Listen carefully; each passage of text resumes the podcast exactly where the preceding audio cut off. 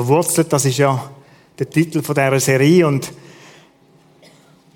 ja, es gibt Stürme im Leben, wir wissen das alle zusammen. Wenn man so 20 ist, haben wir den Eindruck, mir kann nichts passieren.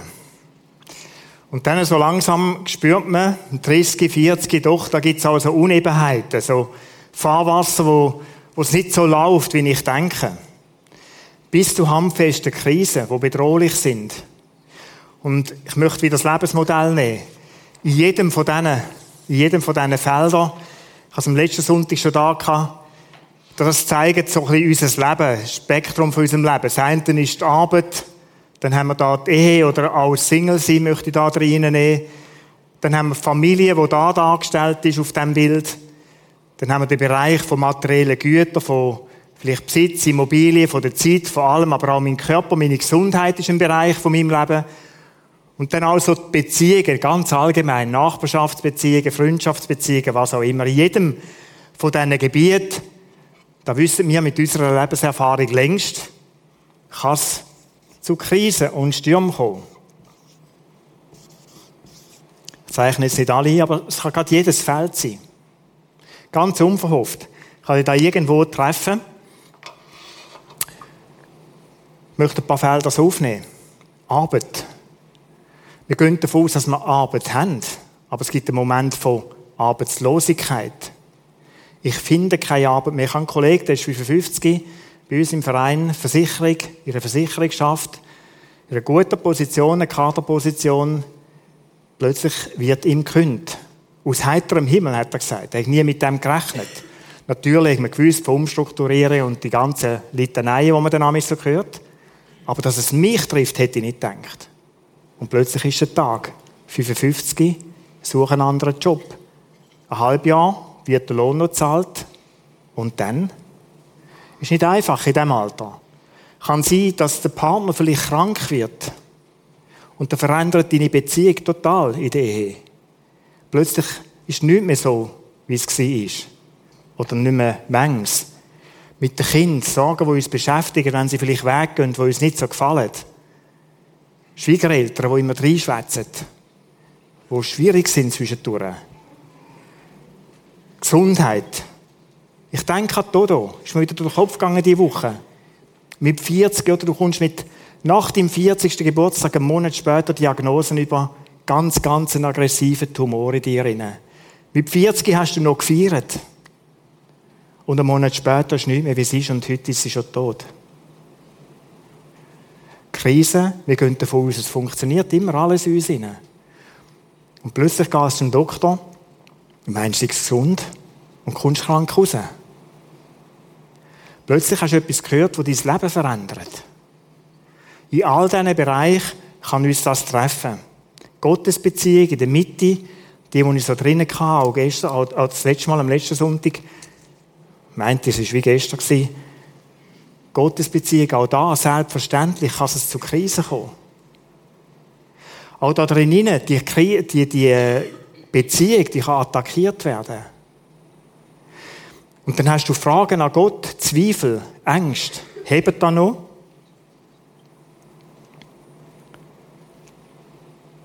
Wie sieht unser Krisenmanagement aus? Das ist die Frage.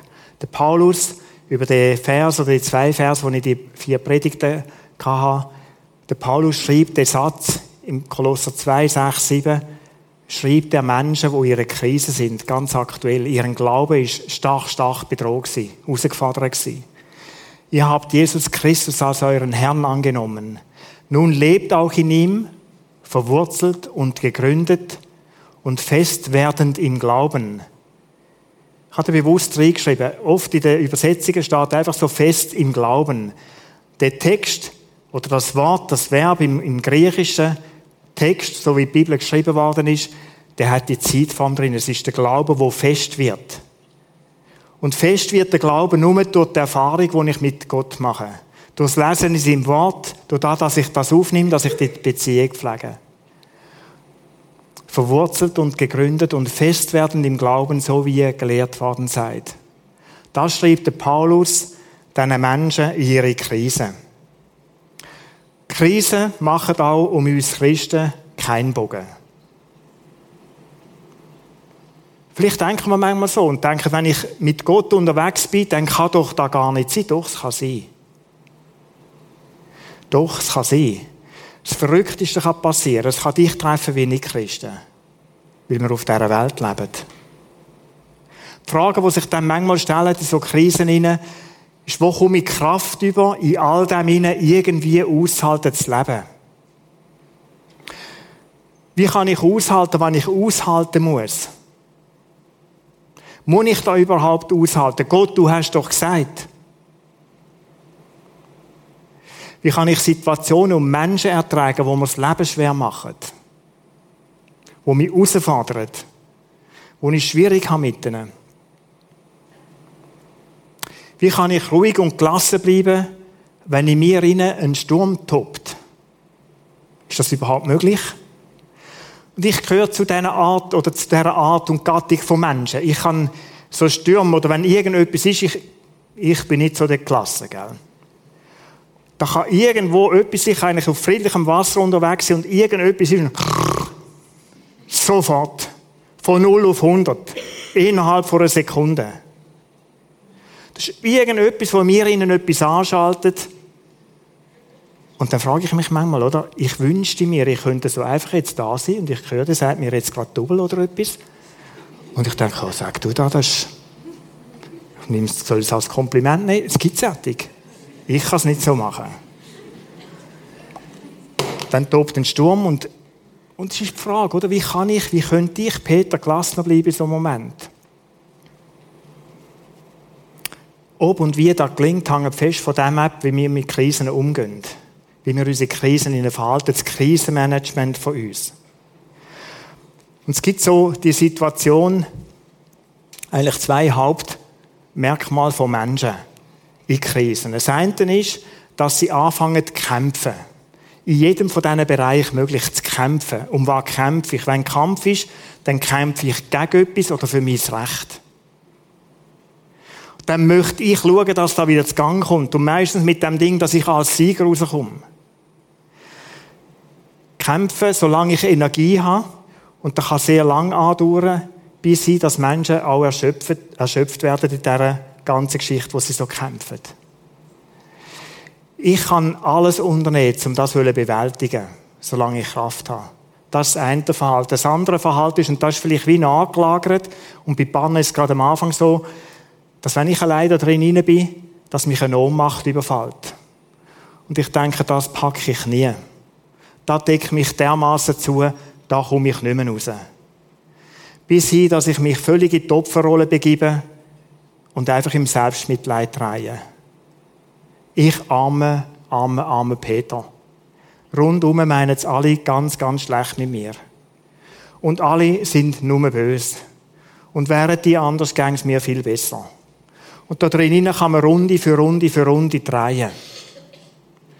Ich will noch einen Bibeltext anschauen von einem Menschen, was auch so gegangen ist. Das sind zwei normale Reaktionen, gerade gegensätzlich von Menschen, die ihr Leben alle Krisensituationen irgendwie managen müssen. Und die Frage ist, wie sieht denn christliches Krisenmanagement aus? Wie sieht es aus, wenn ich in Jesus Christus verwurzelt bin? Das ist ja der Text, den Paulus geschrieben hat. Ein ganz entscheidender Unterschied ist, dass da Gott mit mir in dieser Situation ist. Ich habe eine andere Möglichkeit. Ich muss diese Krise nicht zerbrechen. Sie werden da sein wie bei allen Menschen. Die hauen mich nicht um, die müssen mich nicht kaputt machen. Sie haben das Potenzial dazu. Absolut. Aber es muss nicht so sein. Ich möchte einen Psalm anschauen oder einen Vers aus einem Psalm rausnehmen. Zeit lang nicht, um den ganz vorlesen, der Psalm 46. Der Psalm 46, da schreiben ein paar zusammen, wie sie das erlebt haben von regionalen und globalen Krisen. Wie Königreich fallen, einstürzen, wie das so, wie Wasser, wo über einem kommt, wie einem das zudeckt und kaputt macht. Wie wenn die Erde schaukeln. Und für mich ist der Psalm so wie ein Bild geworden für mein Leben, wo du manchmal auch den Eindruck hast, oder jetzt schaukelt die ganze Welt. Meine kleine Welt bewegt sich. Da bleibt kein Stein mehr auf den anderen. Ich fühle mich wie von Masse, Wassermassen bedroht. Wir haben gestern so im Fernsehen die Bilder gesehen, Philippinen und überall, wo im Moment wieder der Zustand ist. Verrückt. wenn alles wie mitgerissen wird und ich drohe zu versinken. Von dem schreibt der Psalm und dann mit drin und mich hat es total überrascht, kommt ein Satz, wo Gott drin redet in die Situation. Seid still und erkennt, dass ich Gott bin. Komisches Verhalten. Oder da wird wie der Boden unter den Füßen weggezogen und dann sagt Gott, bis jetzt bloß still. Sei still und erkennt, dass ich Gott bin. Und der Wort oder der Begriff, die Aussage von Gott, die hat mich fasziniert und ich wollte wissen, was heißt denn das, sei still, weil es mir so schlecht klingt. Und ich möchte es wieder sagen, manchmal ist es eine Hilfe, einen Text in verschiedenen Übersetzungen zu lesen. Da habe ich, genau das habe ich gemacht und als ich diesem Begriff nachgegangen bin, war das erste, in verschiedenen Übersetzungen zu lesen. Hoffnung für alle, ganz interessant. Sei still ist anders übersetzt. Hört auf und erkennt, dass ich Gott bin. Hört auf, hör auf, kämpfen, vielleicht. Hör auf, dich um dich selber zu drehen. Und dann die Elberfelder Übersetzung, nochmal eine andere, äh, wie eine Wortfärbung oder eine Färbung ein Steile. Lasst ab und erkennt, dass ich Gott bin. Lass ab von dieser Geschichte, von dieser Situation. Und erkennt, dass ich Gott bin.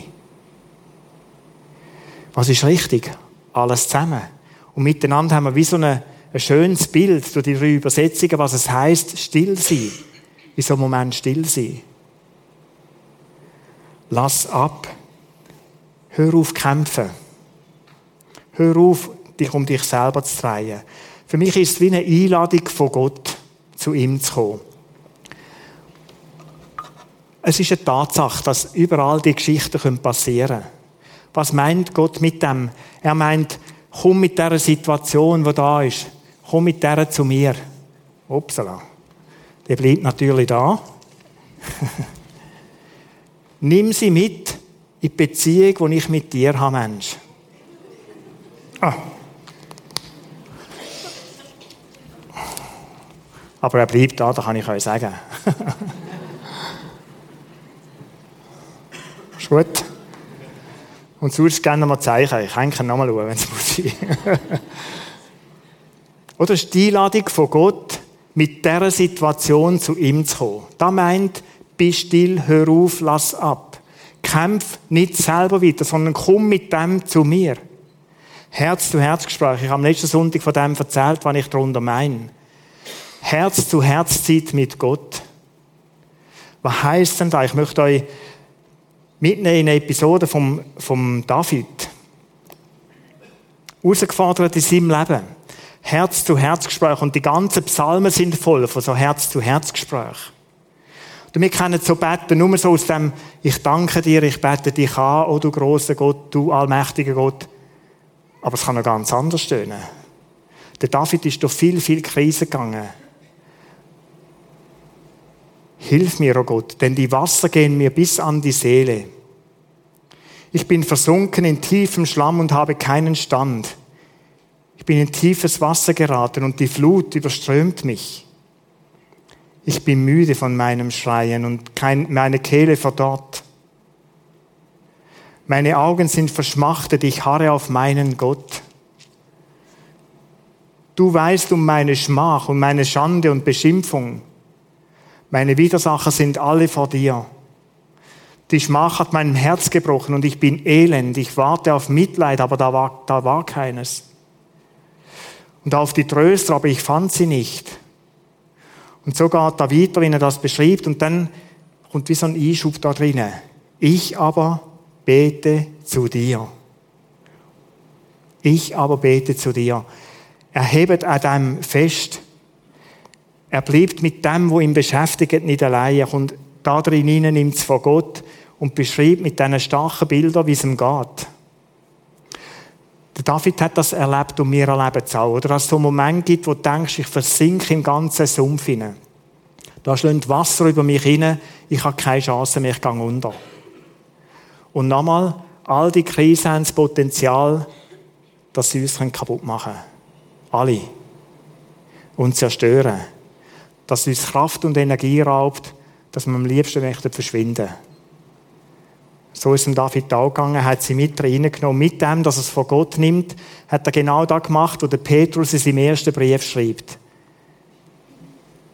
So demütigt euch, oder? Das ist das, was der David gemacht hat. Aufhören kämpfen. Aufhören, um sich selber zu drehen. Ablassen, loslassen. Heißt eigentlich, Gott, ich gestehe ein, ich schaff's nicht, ich pack's nicht. So demütigt euch nun unter die starke Hand Gottes, dann wird Gott euch aufrichten. Und Achtung, jetzt kommt ein ganz kleiner Nebensatz. Wenn seine Zeit da ist. Ganz ein kurzer Moment bei diesem Einsatz. Oder manchmal wünsche ich mir, da Gott, jetzt bete ich zu dir, Blutsch und morgen ist Hilfe da. Morgen erlebe ich. Ich bete jetzt, mach. Spannend, dass der Petrus, der selber durch Menge Krisen gegangen ist und aus seiner Erfahrung, kann man sich nicht anders vorstellen, was er mit Jesus gemacht hat, er wird euch aufrichten. Das ist eine Tatsache. Aber dann steht der Satz, wenn seine Zeit da ist. Also da ist ein Zeitraum dazwischen. Aushalten, durchheben, an Gott bleiben, harren auf Gott. Das Wort harren, wo so viel in der Bibel vorkommt, da meint nichts anderes, wie ich hänge mich ein bei Gott. Ich krall mich fest an ihm. Ladet alle eure Sorgen bei Gott ab. So geht da weiter. Also Sorgen abladen, aufhören, selber zu sorgen, hat mit Demut zu tun. Zu Gott kommen, erkennen, dass ich Gott bin. Auch in dieser Situation. Und dann geht da weiter, denn er sorgt für dich.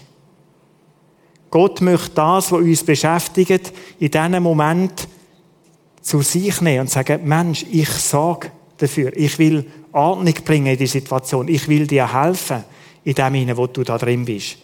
Selbstverschuldet oder nicht selbstverschuldet. Krisen können ja da beides hervorgerufen werden. Ich möchte helfen da drinnen. Was passiert dann?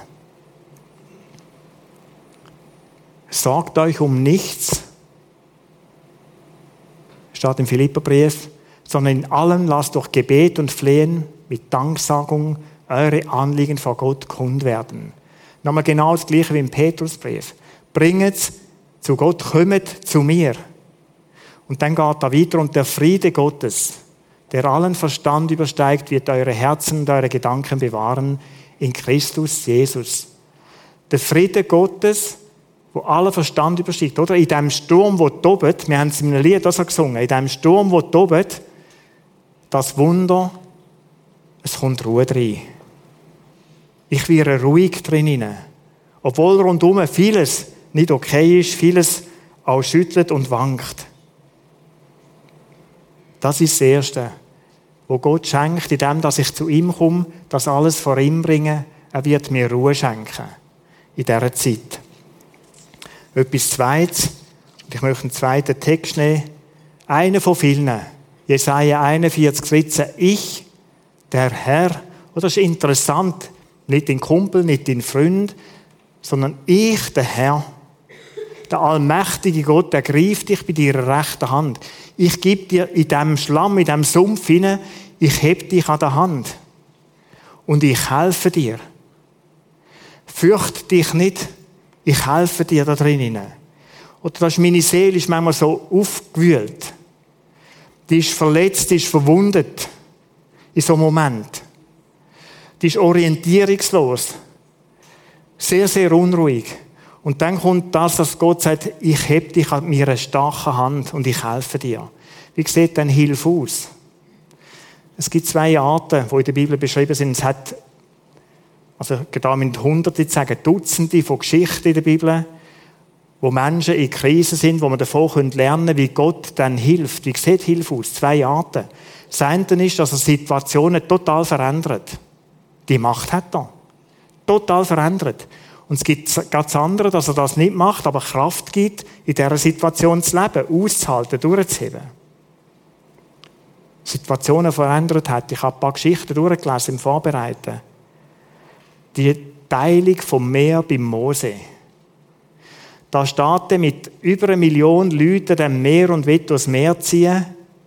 Nach vorne nicht, auf die Seite nicht, nur nach vorne möglich, aber da ist das Meer. Und Gott Aufs Betten von Mose teilt Gott das Meer. Und sie können durch. Dann haben sie kein zu essen, nichts zu trinken in dieser Wüste. Und dann das Flehen zu Gott und dann kommt Manna, wo sie sich nachher so aufregen darüber, weil es immer nur Manna ist.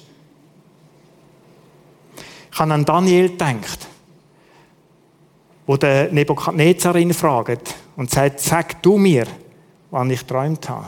Und er betet zu seinem Gott und Gott zeigt ihm, schenkt ihm die Weisheit, den Traum, Traum zu deuten.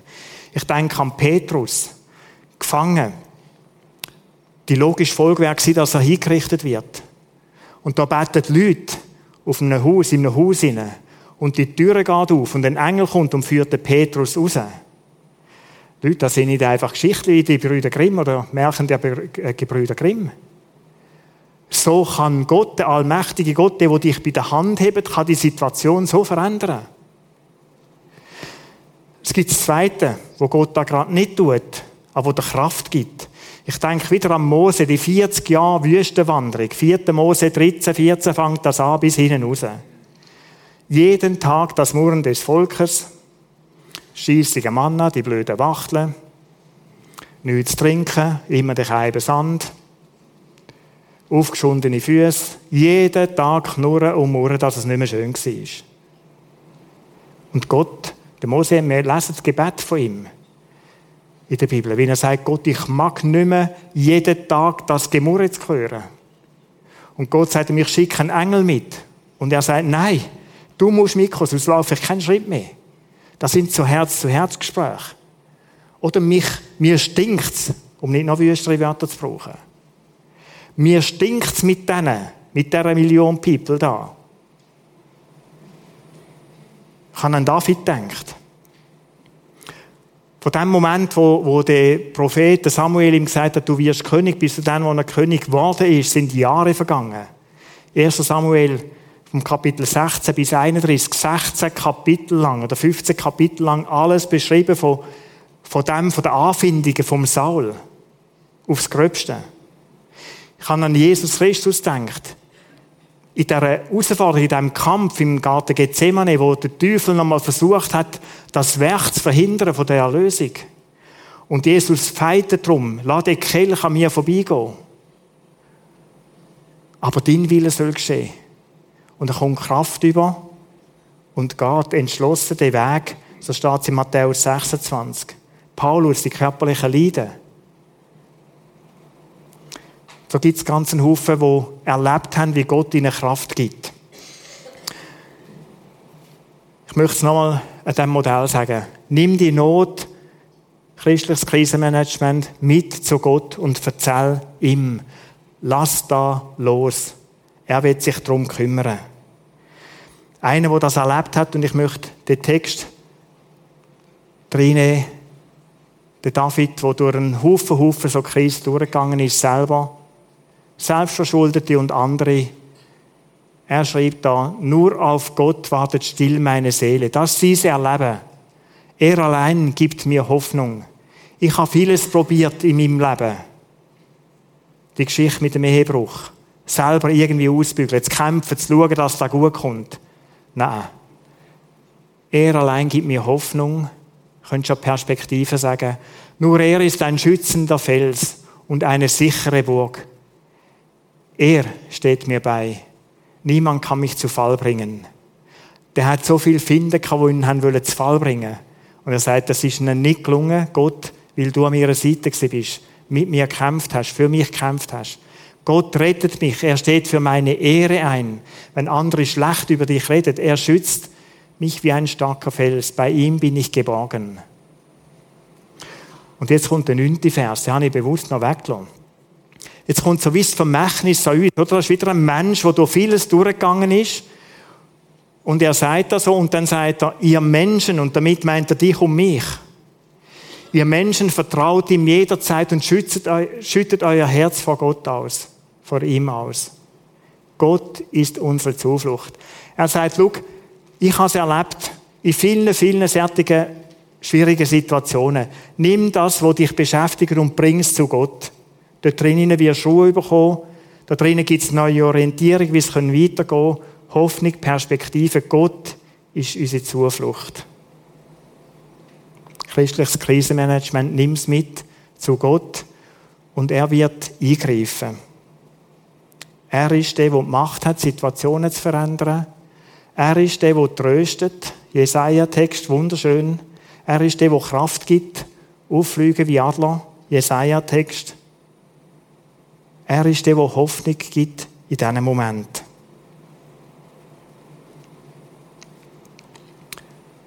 Ich möchte dich heute Morgen fragen, vielleicht ist deine Situation so, dass du da bist und innerlich irgendwo um so eine Krise, weißt, in einer Krise drin steckst. Ich möchte dich ermutigen, lass los. Hör auf. Wird still vor Gott. Vielleicht denkst du, kann ich nicht wohl. Probier's. Ich habe am letzten Sonntag davon erzählt. Ich habe vor zehn Tagen, letzte, vorletzte Woche, so eine Situation gehabt, wo ich gemerkt habe, jetzt, jetzt baut sich da in mir etwas auf. Verrückt. Zwei Stunden See hocken, die Bibel mitnehmen, greifen See, wunderschön. Auf dem Bänkchen hocken, einfach mal aufs Wasser schauen, mit Gott reden, Herz zu Herz Gespräch. Gott, ich verstehe da nicht. Was soll das Ganze? Das macht mich fertig. Da wollte ich nicht mehr. All diese Sachen, die haben Platz bei Gott, da kannst du ihm formulieren. Vielleicht ist es gut, ich habe am letzten Sonntag gesagt, von diesen Momenten, oder von diesen von dieser Art, ich lese die Bibel und streiche mir Vers an. Ermutigungen, Zusagen, die sind grün. Und dann blättere ich das so durch. Das ist nicht, manchmal ist es ein Text und manchmal der Vers und der Vers und ich sage, danke Gott. Genau an dem wollte ich festheben. Da wollte ich zu mir nehmen. Das ist Nahrung für meine Seele in diesem Moment. Danke dafür. Ich möchte dich einladen, wenn du in so einer Situation bist, dann komm zu Gott. Wenn du den Jesus nicht kennst oder dich von ihm entfernt hast und allein strampelst irgendwo, dann lad ihn wieder neu ein, mit dir da rauszugehen. Oder er kommt mit dir da raus.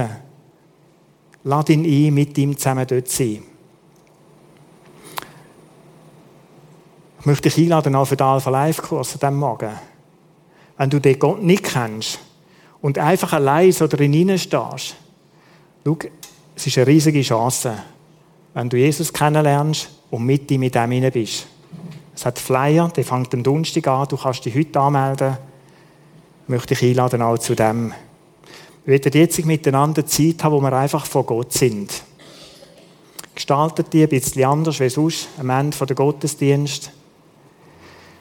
Nimm vielleicht das, was dich beschäftigt aktuell. Nimm sie die Zeit rein, red mit Gott darüber und lass dir von ihm einfach gut tun.